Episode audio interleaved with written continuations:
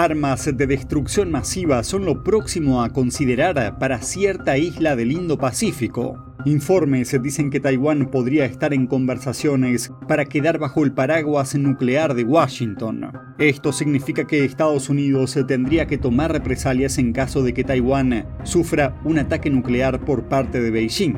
Desde hace décadas, el paraguas nuclear estadounidense protege a Japón, Corea del Sur y Australia.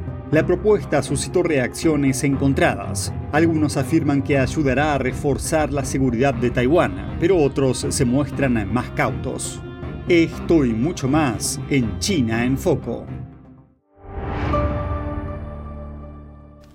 Bienvenidos a China en Foco. Mi nombre es Julián Bertone. Armas de destrucción masiva. Este podría ser parte de un plan para proteger a Taiwán. Comentarios recientes del ministro de Asuntos Exteriores de la isla parecen sugerir precisamente eso. Taiwán podría quedar bajo el paraguas nuclear de Estados Unidos. Creo que es inaceptable para Taiwán que cualquier país quiera utilizar armas nucleares para amenazarnos, y por ello mantenemos conversaciones con países amigos que persiguen objetivos similares. En cuanto a las conversaciones que tuvimos con Estados Unidos, no me corresponde dar detalles. Estados Unidos tiene acuerdos para tomar represalias si países aliados sufren un ataque nuclear. Durante décadas, el paraguas nuclear estadounidense protegió a Japón, Corea del Sur y Australia, así como a Nueva Zelanda y a otros países miembros de la OTAN. Sin embargo, la propuesta en relación a Taiwán suscitó reacciones encontradas. Algunos afirman que ayudaría a reforzar la seguridad de la isla, mientras que otros se muestran cautelosos. Taiwán se comprometió a no desarrollar armas de destrucción masiva y dependería en gran medida de la ayuda exterior si China atacara. Si Taiwán quedara bajo el paraguas nuclear estadounidense, Washington podría responder de la misma manera a un ataque nuclear, pero no incluye el despliegue de armas atómicas en la isla. Mientras tanto, China fue ampliando su arsenal nuclear con más de 400 cabezas nucleares. Beijing amenazó repetidamente con tomar Taiwán por la fuerza si es necesario, y eso a pesar de que la China comunista nunca poseyó ni gobernó la isla.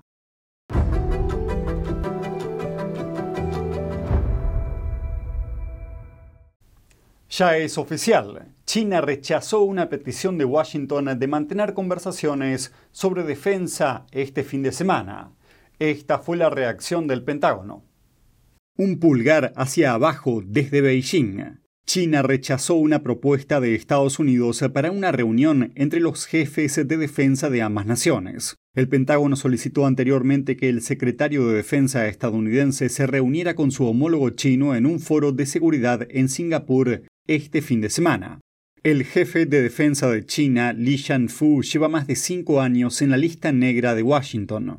La administración Trump sancionó a Lee en 2018 por la compra de armas rusas, incluyendo un avión de combate Su-35 y un sistema de misiles tierra-aire S-400. En respuesta, China dice que no habrá diálogo abierto mientras esas sanciones sigan vigentes.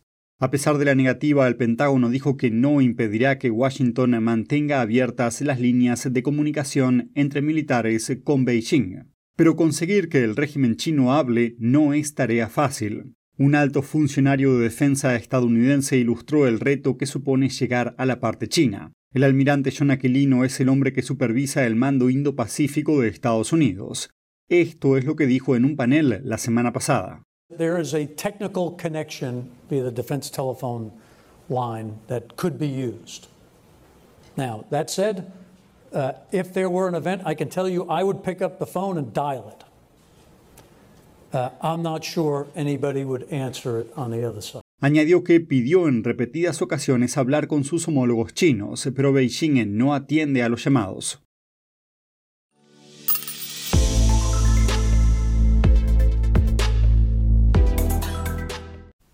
El presidente de México afirma que su país está a punto de llegar a un acuerdo con China para combatir el tráfico de fentanilo y al mismo tiempo señaló que seguirá cooperando con Estados Unidos. Escuchemos el anuncio. Nosotros vamos a seguir eh, cooperando con eh, Estados Unidos, ayudando en todo lo que es el combate a las drogas y en especial el combate al fentanilo por cuestiones humanitarias porque hace mucho daño el fentanil.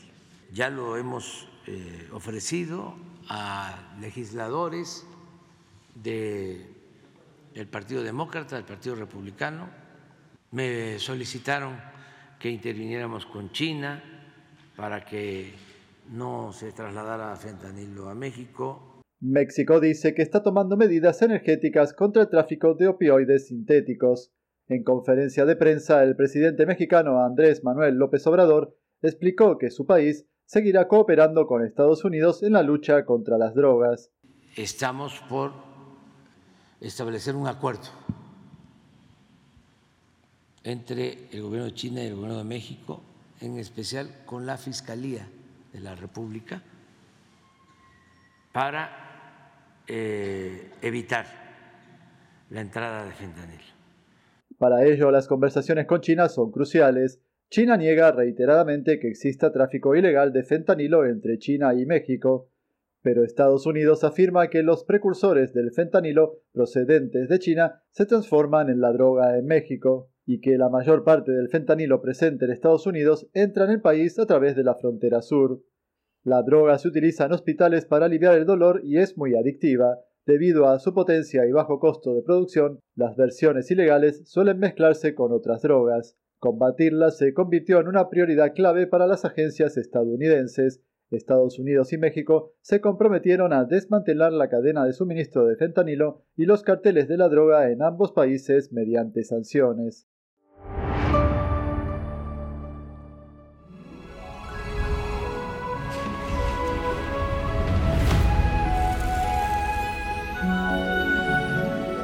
NTD, primer certamen mundial de belleza tradicional china de NTD. Y en Paraguay, el presidente electo Santiago Peña se pronunció sobre la posibilidad de un tratado de libre comercio con Beijing. El presidente electo de Paraguay, Santiago Peña, descartó el lunes negociar un tratado de libre comercio con la China comunista durante una visita a Uruguay.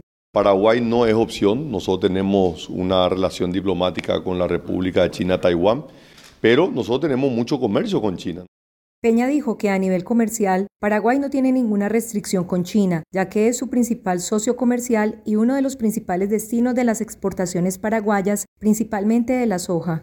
Sin embargo, el presidente electo no especificó si su país se negará a un posible acuerdo comercial con Beijing, negociando junto al bloque del Mercosur, el cual está compuesto por Argentina, Brasil, Paraguay y Uruguay.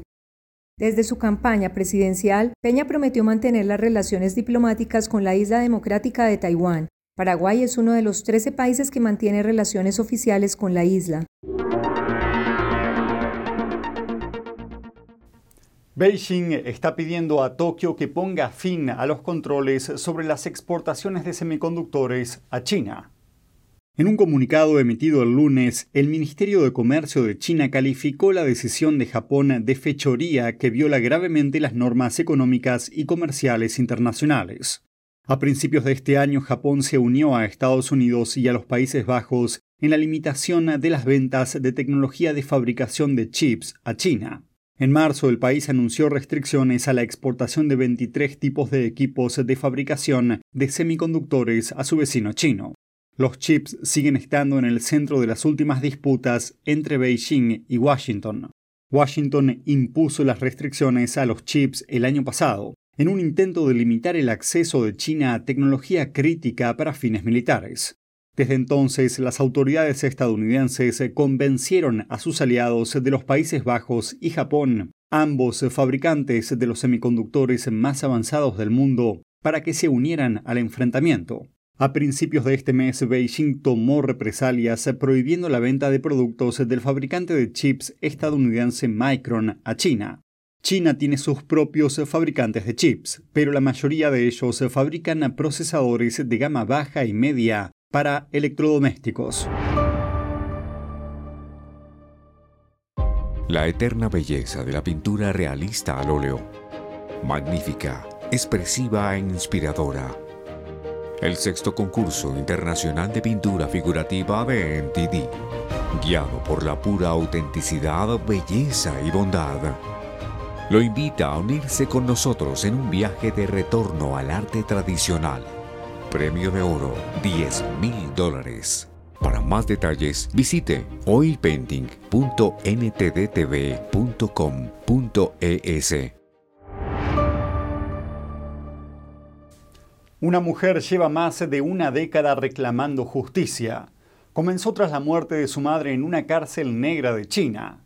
La hija ahora reclama una indemnización estatal y pide a un tribunal que haga público un próximo juicio.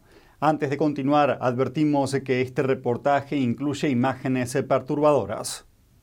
El martes pasado, una estudiante china se plantó ante la embajada china en Tokio sosteniendo una petición bajo la lluvia. El caso de mi madre, Li Julian, que fue golpeada hasta la muerte, irá a juicio. En 2009, la madre de Li Ning llamada Li Julian, intentó viajar a Beijing para presentar una demanda. Se trataba de una demanda de arrendamiento con funcionarios de la provincia de Shandong en el este de China. Como la mayoría de los peticionarios de China que intentan exponer sus quejas en la capital del país, Li fue interceptada y detenida por las autoridades locales. Un mes después, la familia de Li recibió la noticia de que había muerto, supuestamente ahorcándose aunque su cuerpo presentaba contusiones que parecían provenir de golpes y descargas eléctricas, por lo que su familia no creyó la versión de las autoridades chinas. Antes de continuar, advertimos que algunas de las imágenes que siguen pueden resultar perturbadoras. Las fotos del cuerpo de Ning muestran hematomas que sugieren golpes y descargas eléctricas. A mi madre la metieron en una cárcel negra. Su caso no pasó por proceso judicial y ella no cometió ningún delito. La detuvieron sin cargos. Estuvimos allí el día que murió mi madre.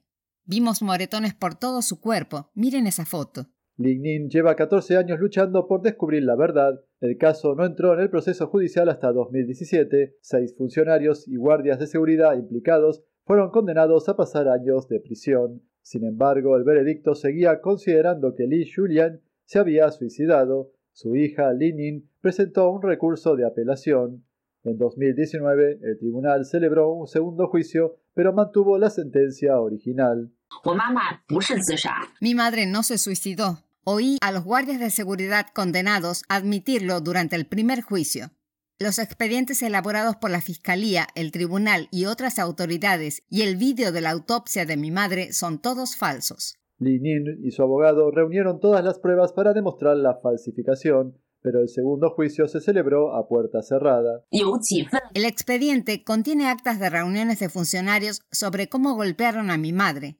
Lo calificaron de secreto de Estado y no permitieron audiencias públicas. Li Nin solicitó una indemnización estatal. El caso se verá el 1 de junio. Li pide al tribunal que el juicio se retransmita en directo. Dice que sus esfuerzos no le devolverán a su madre, pero espera que se ponga fin a tragedias como esta.